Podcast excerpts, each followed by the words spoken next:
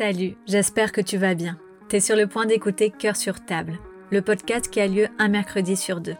Des interviews anonymes sur l'amour, des témoignages qui parlent de relations amoureuses, de jalousie, de confiance en soi, de sexe et bien plus. Je suis Anaïs Veil, comédienne et coach certifiée. N'hésite surtout pas à me contacter si toi aussi tu aimerais mettre ton cœur sur la table. Bonne écoute Aujourd'hui, je reçois autour de mon micro Becky, 84 ans, pleine d'histoires, trois mariages, dont deux pervers narcissiques. Bonjour Becky, merci beaucoup d'être avec moi autour du micro et à distance de Buenos Aires à Paris. Bonjour Anaïs. Avant quoi que ce soit, je vais te demander quel âge as-tu, si c'est pas indiscret. Non, je vais avoir 84 le 27 juillet. J'ai encore 23, 83.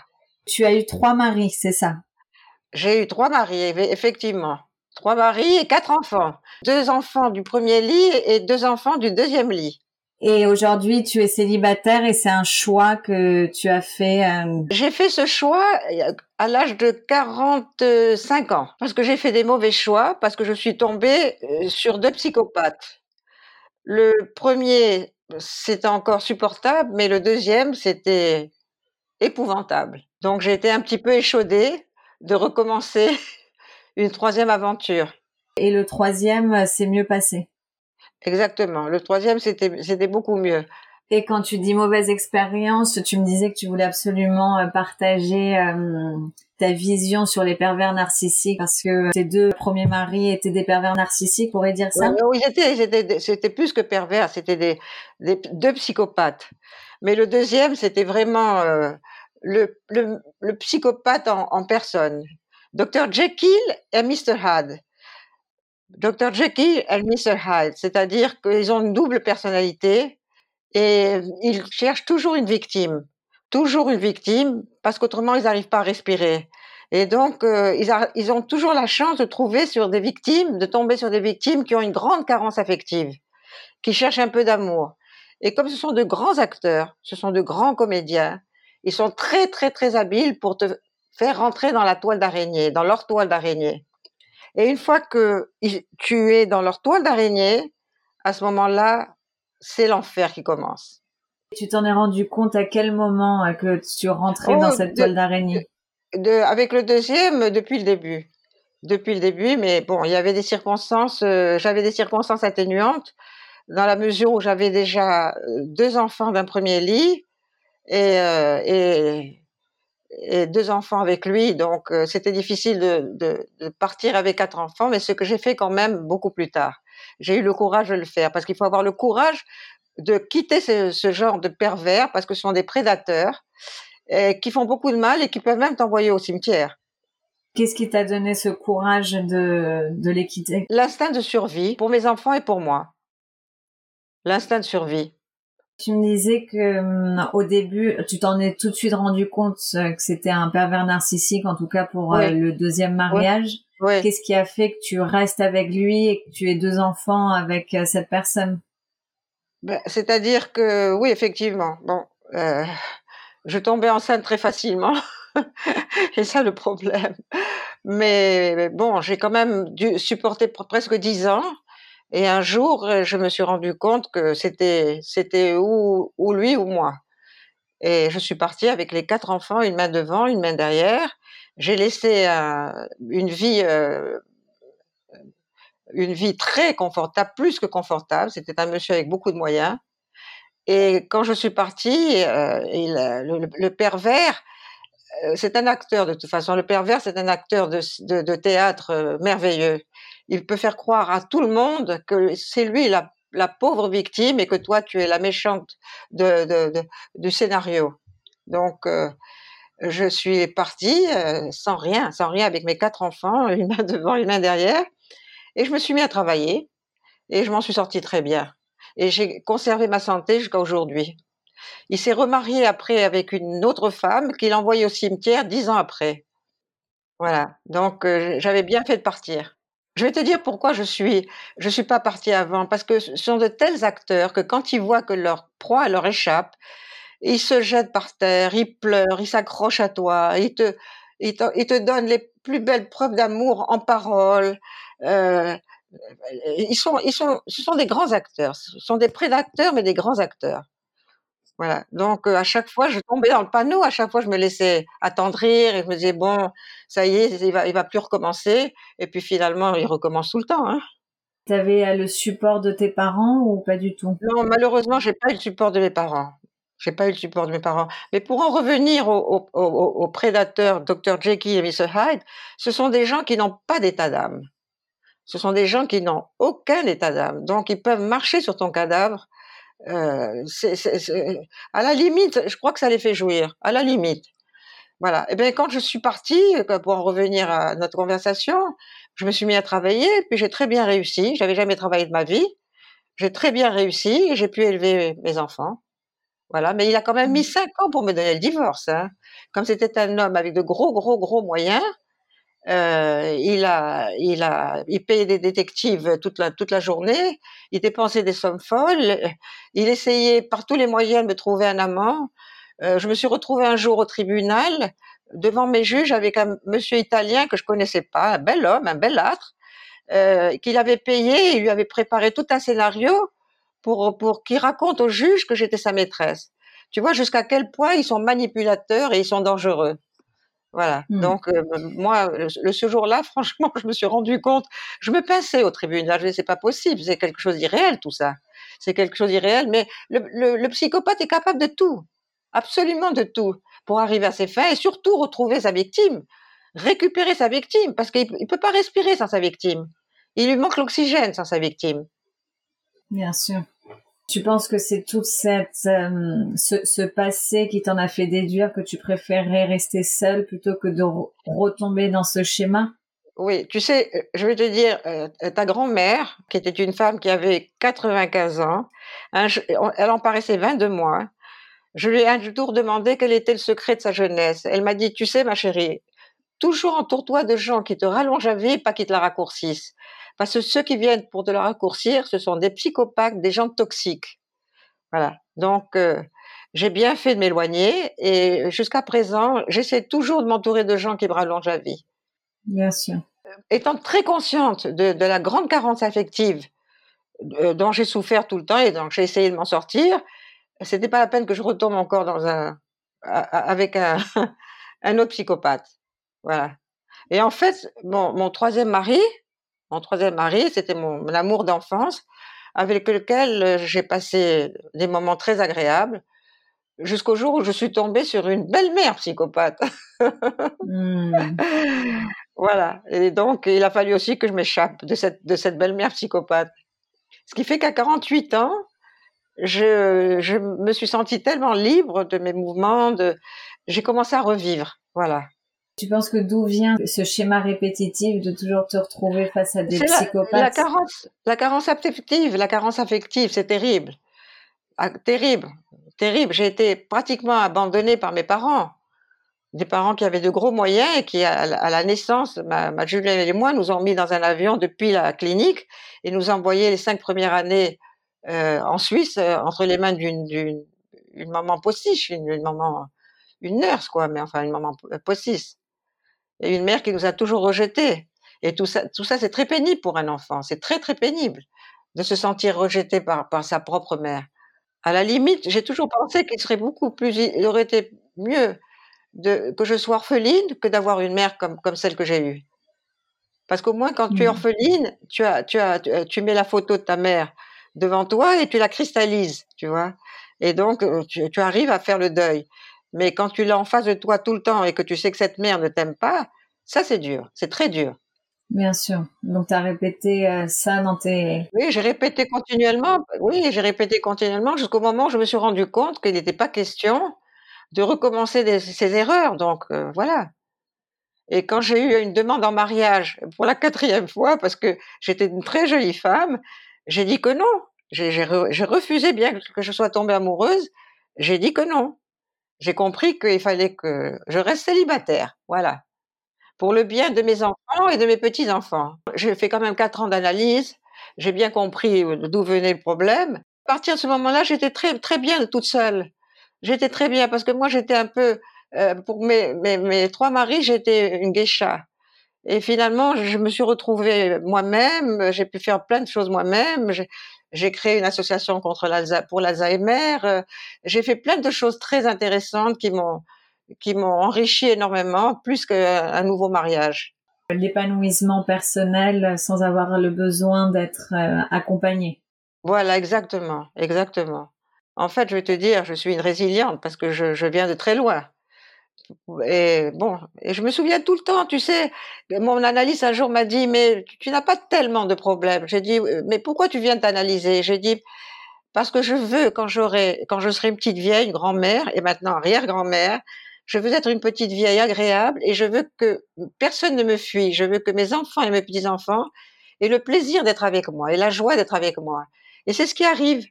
C'est ce qui est arrivé. J'ai des enfants et des petits-enfants merveilleux qui sont tellement heureux de m'avoir auprès d'eux.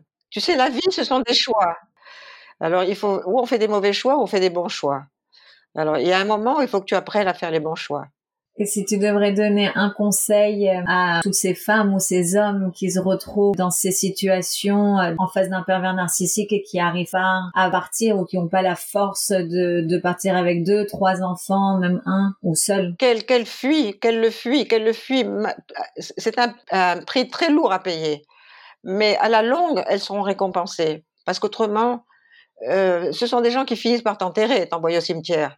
Mm. Ils finissent par t'envoyer au cimetière. Donc, euh, qu'elles aient le courage de faire ce que j'ai fait, de partir, une main devant, une main derrière. J'ai pris un jour mes enfants avec un matelas, parce que je savais pas où j'allais aller, mes quatre enfants. J'ai pris que le matelas. Je suis partie avec un matelas. Je me dis, je sais pas où je vais les coucher, mais au moins, je vais les coucher sur le matelas.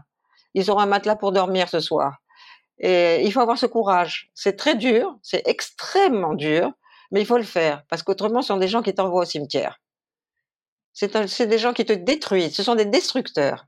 Sont des prédateurs et des destructeurs. Tu as gardé contact, un lien, ils ont essayé de te... Euh, oh, comment? Ils ont toujours... Les deux premiers, ils ont tout fait pour me récupérer. Mais quand je te dis tout, parce que quand tu perds ta, ta, proie, quand tu perds ta victime, tu es désespéré.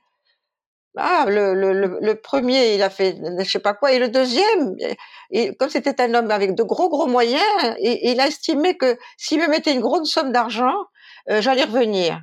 Parce qu'ils s'imaginent que parce qu'ils te payent, euh, euh, tu vas céder. Et moi, j'ai pas cédé. J'ai pas cédé. Et ça, ça l'a rendu. Le deuxième, ça l'a rendu furieux. le deuxième, c'était vraiment le grand psychopathe, hein, dans toute sa, sa splendeur, dans toute sa splendeur. Et à quel moment ils ont lâché?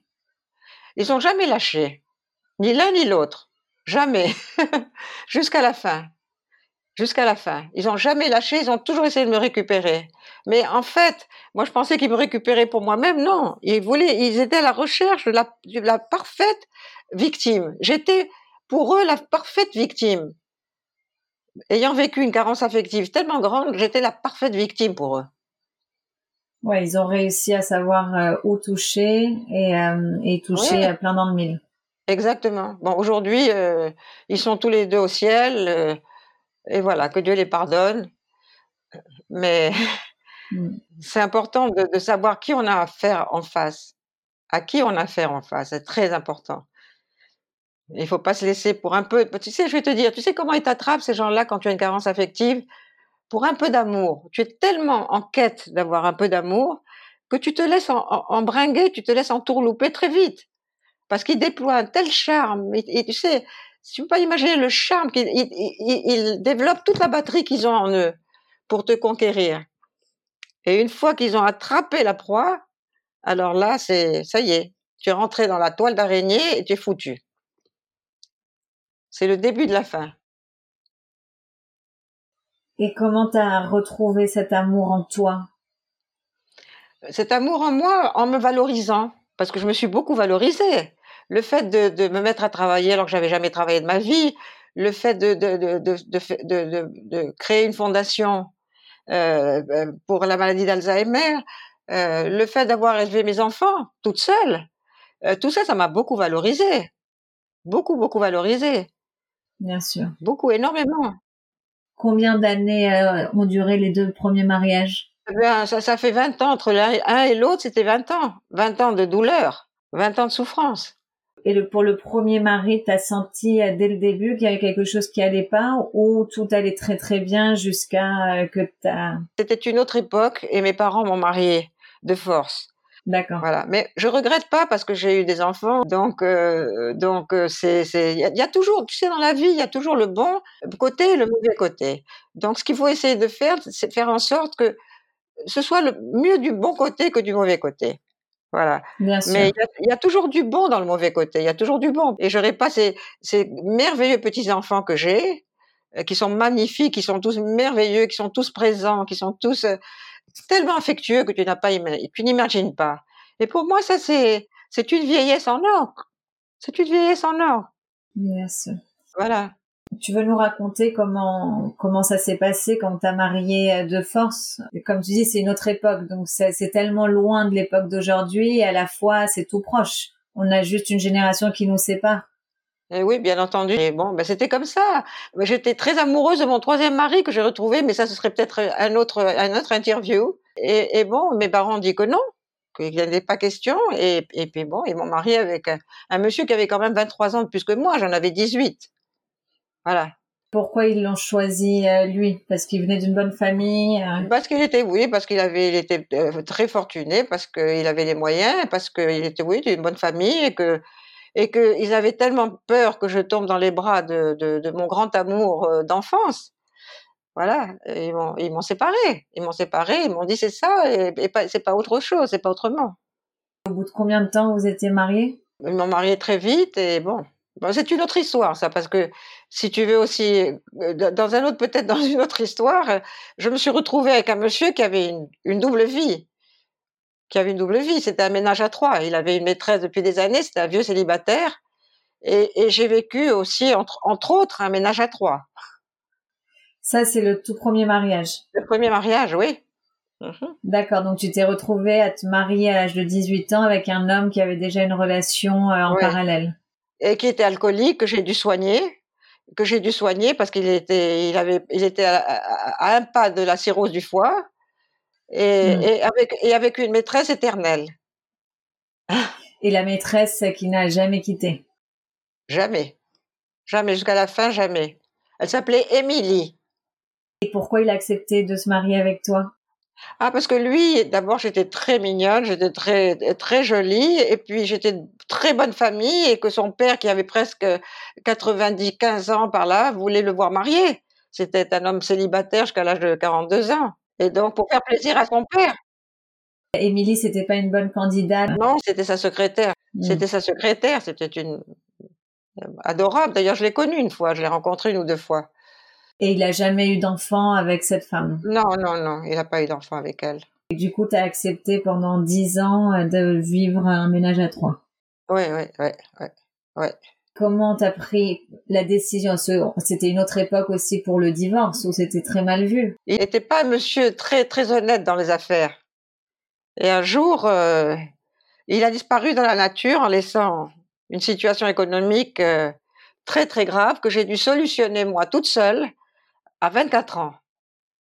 Voilà, donc euh, il, a eu peur peut-être de, d'être rattrapé par la justice et il, s'est caché pendant des années des années.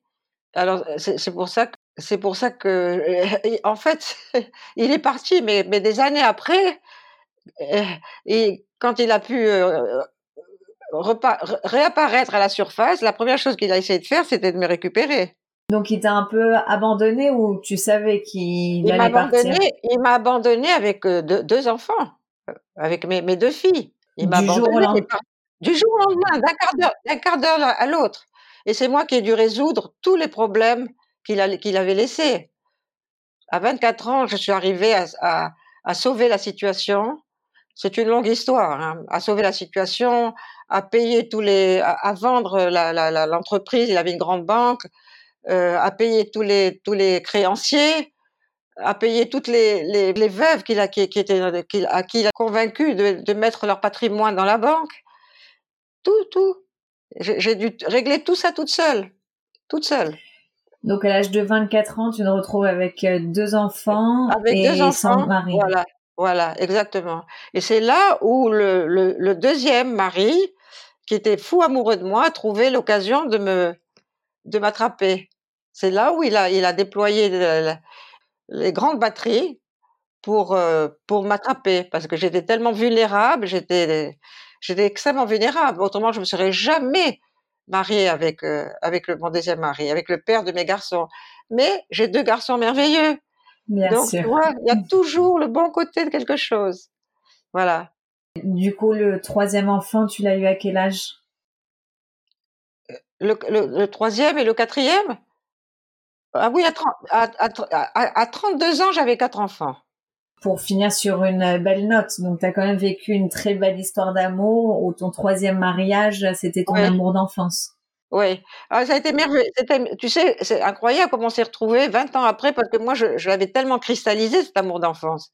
Et un jour, à l'aéroport de Orly, je partais pour Buenos Aires, j'étais en, retard, je courais dans les, dans les couloirs de, de, de Orly et tout d'un coup, je tombe sur lui.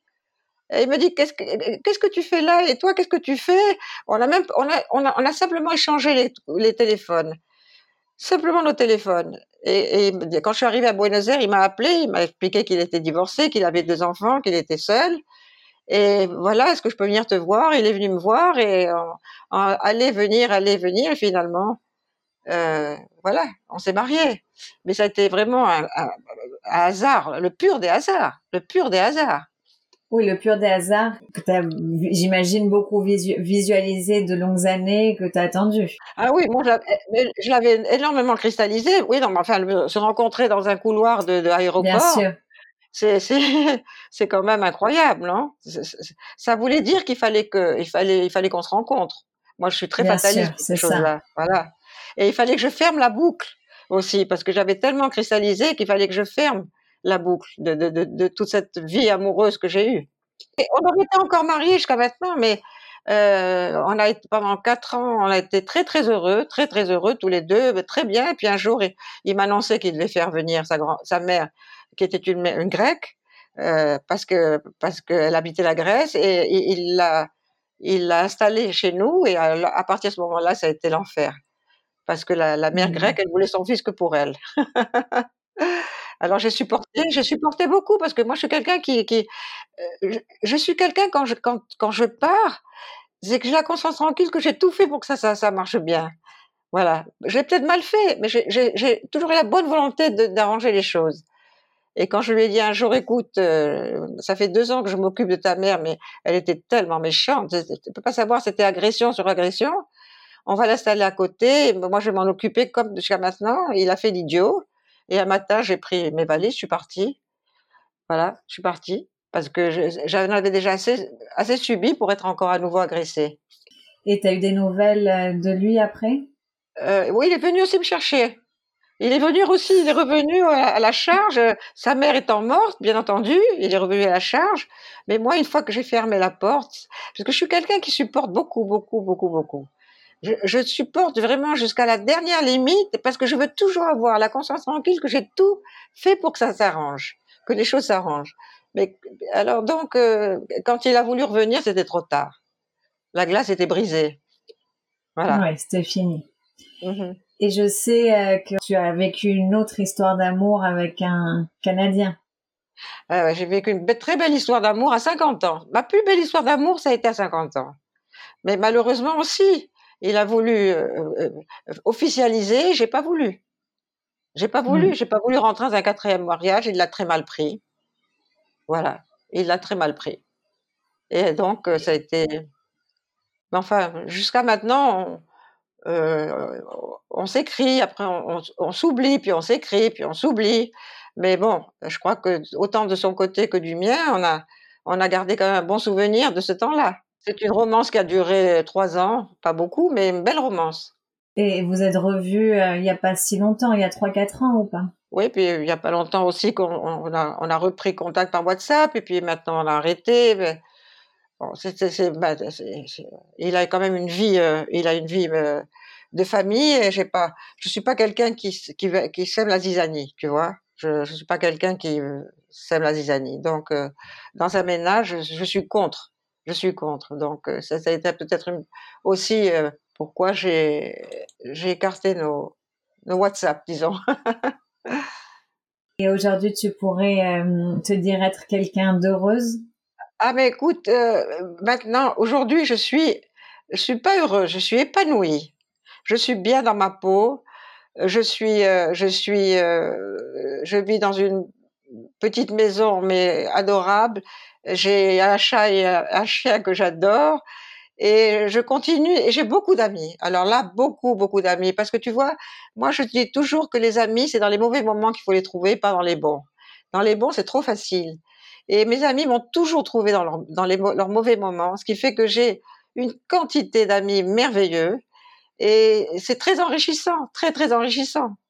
Très enrichissant. Donc, euh, maintenant, à mon âge, et en plus de ça, je vais te dire, je prends des amis beaucoup plus jeunes que moi, hein, mes amis, mes couples d'amis, euh, ils dépassent pas 60 ans. Hein.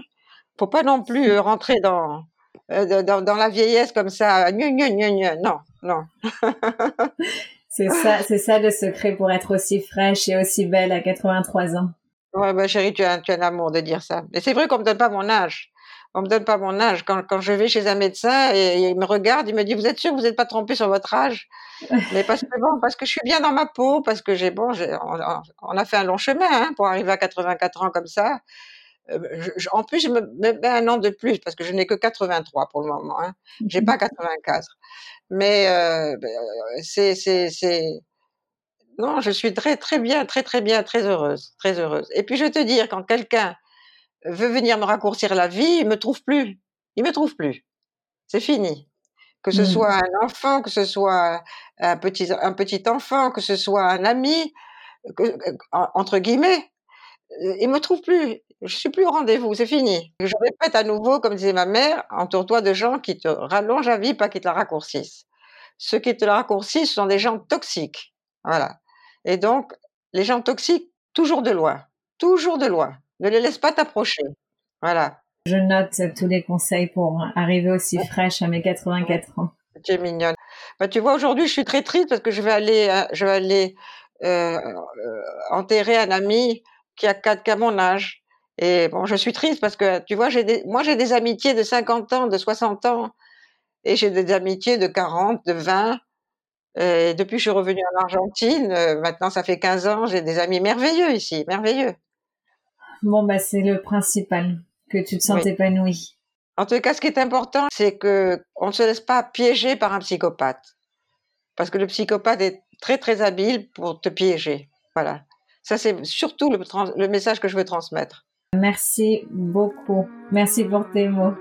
je t'embrasse. Tu viens d'écouter Cœur sur table, le podcast que tu retrouveras un mercredi sur deux. N'hésite pas à partager, commenter et en parler autour de toi. Et si tu veux toi aussi mettre ton cœur sur la table, contacte-moi. À très vite!